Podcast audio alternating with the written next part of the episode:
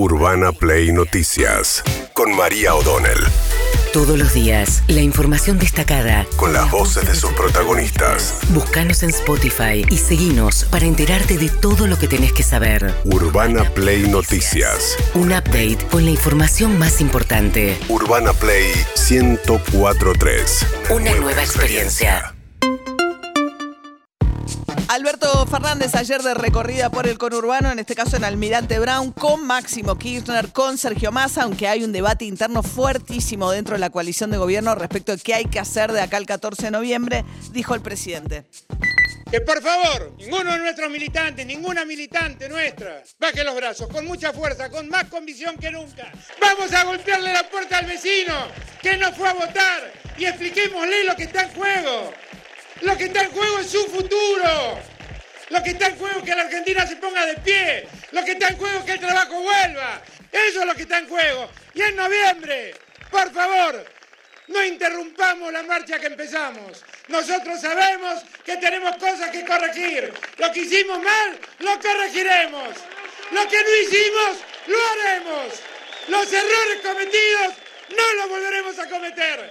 Pero por favor, no condenemos al país al retroceso. Si me pierdo, yo me Ahí va.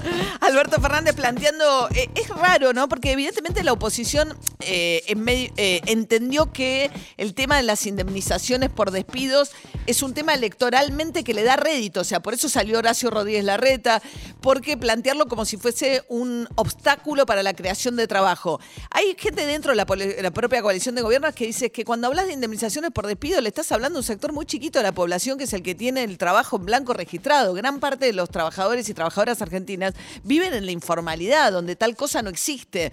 Habló justamente Alberto Fernández en contra de eh, este sistema que ahora propone también Martín Lustó mediante una ley que presentó en el Senado, eh, que lo que propone es que vayas dentro de los aportes que haces mensualmente mientras estás empleado, un porcentaje se guarda para que en el momento que la relación laboral cese, quien te despide no tiene que pagar la indemnización, sino que se usa ese fondo.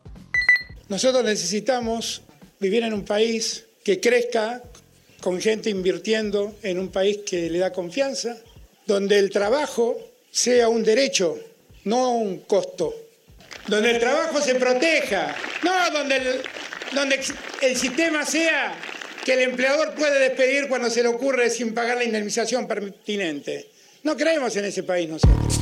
Bueno, y por otro lado hay un sector del kirchnerismo más duro, también encarnado en el propio Kisilov, que ayer dijo hay que relajar la mirada fiscalista, diciéndole a el ministro Martín Guzmán que tiene que inyectar más dinero en la economía, y también Amado Boudou, el ex ministro de Economía, salió en la misma línea. Y este no es un tema nuevo, es algo que venimos marcando el primer día. Podríamos resumirlo en la necesidad de un shock distributivo, pero bueno, está la visión del ministro Guzmán que fue en sentido contrario. Y, y yo te diría que hasta contrapelo de lo que fue señalando el presidente de la Nación, que en la campaña y hasta el día, hasta el, hasta el último día, eh, ahí yo veo un, un problema que no, no se ha podido no se ha podido extrabar, por, sobre todo por la, hoja de ruta y las prioridades que el ministro Guzmán ha tenido en su gestión. Bien, crítica de Vudú a la gestión y escuchen cómo contestó Matías Culfas, el ministro de Desarrollo Productivo. Es uno de los eh, ministros más resistidos por el kirchnerismo. Escribió un libro muy interesante que se llama Los tres kirchnerismos, donde plantea una crítica muy dura sobre toda la gestión económica de Amado Vudú y de lo que fue la gestión del kirchnerismo con Cristina Kirchner, que terminó atrasando muchísimo el dólar con un déficit muy grande, con un peso muy grande sobre de los subsidios sobre el presupuesto nacional. Y Culfas le dice lo siguiente sobre cuál es la coyuntura actual. tenemos que tener en cuenta la situación en la que Argentina se encuentra, ¿no? A mí, este, me encantaría contar con las, este, digamos, la situación macroeconómica que, tenía la Argentina cuando Amado Boudou fue ministro de Economía, ¿no? Que había claramente una situación este, fiscal, externa, de reservas en el Banco Central. Hoy la realidad lamentablemente es distinta, y es distinta porque pasó Macri y porque pasó la pandemia. Entonces, lo que nos ha tocado, ¿no? que es justamente buscar equilibrar una macroeconomía este, muy golpeada y al mismo tiempo generar los mecanismos de reactivación productiva, industrial, de políticas de ingresos. Sí, claro, bueno, Culfa dice, encontramos un escenario muy complicado, que es un poco cierto también. También es cierto que Macri hereda problemas eh, que eran complicados estructurales del último gobierno de Cristina Fernández de Kirchner. Sí, pero es cierto lo que dice Culfa respecto del estado de situación de la macroeconomía cuando Vudú era ministro. Digo, había reservas en el Banco Central, no tenían eh, perdón, el tema del ajuste de los dólares. Hoy es totalmente diferente. Hoy no hay importaciones porque faltan dólares. Y es otro contexto además, justamente, y es la discusión de qué hacer ahora, ¿no? Respecto de eh, hacer este shock distributivo que pide Amado Vudú. Algo de eso se prepara en el gobierno, hay que ver de qué magnitud con los anuncios de mañana, donde se espera que se anuncie bono para jubilados, eh, la posibilidad de que usen el previaje los jubilados con mayores beneficios que para el resto, suba el salario mínimo, eh, suba del piso a partir del cual se paga Eh, están pidiendo que se eh, contemple ingresar al crédito a tasa cero a los trabajadores registrados. Bueno, de ese paquete, por ejemplo, habló Alfredo Cornejo, el diputado radical. tiene dos caminos.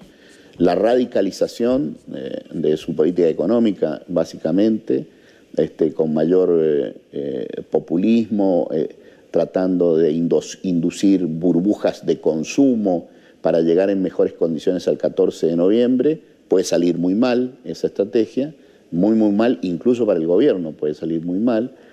Y la otra es una política eh, sensata, poner un plan arriba de, de la, de la mesa, este, una orientación de mayor moderación. Veremos cómo reacciona el gobierno.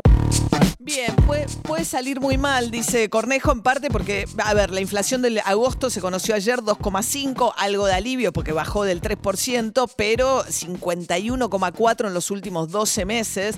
Eh, y en ese contexto bajó sobre todo la presión de la, la inflación de los alimentos, pero hay quienes dicen, bueno, si para financiar todas estas medidas nuevas que van a ser con tono electoralista, vos empezás a emitir, eso puede hacer que se te recaliente la inflación en un momento donde ya estás en una situación muy delicada con la inflación.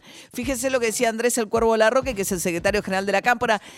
Es como escuchar a Máximo Kirchner, básicamente, y uno entiende cuál es la discusión adentro de la coalición de gobierno. A ver.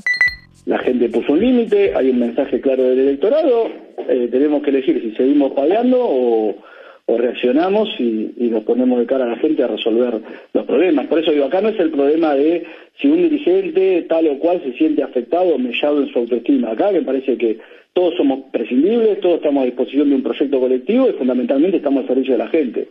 Punto. Digo, me parece que, que, que es así, que todo el mundo tiene que asumir la responsabilidad histórica que tiene. Tenemos que decidir si seguimos paveando, dijo el Cuervo Larroque, que dijo la gente le puede perdonar mil cosas al peronismo, pero no le eh, perdona que no recomponga ingresos, ¿eh? que el salario le tiene que ganar a la inflación para recuperar poder adquisitivo. Y que nadie se sienta dolido, ¿viste? Como diciendo, no, no estamos hablando de vos, persona, Martín Guzmán. Urbana Play Noticias.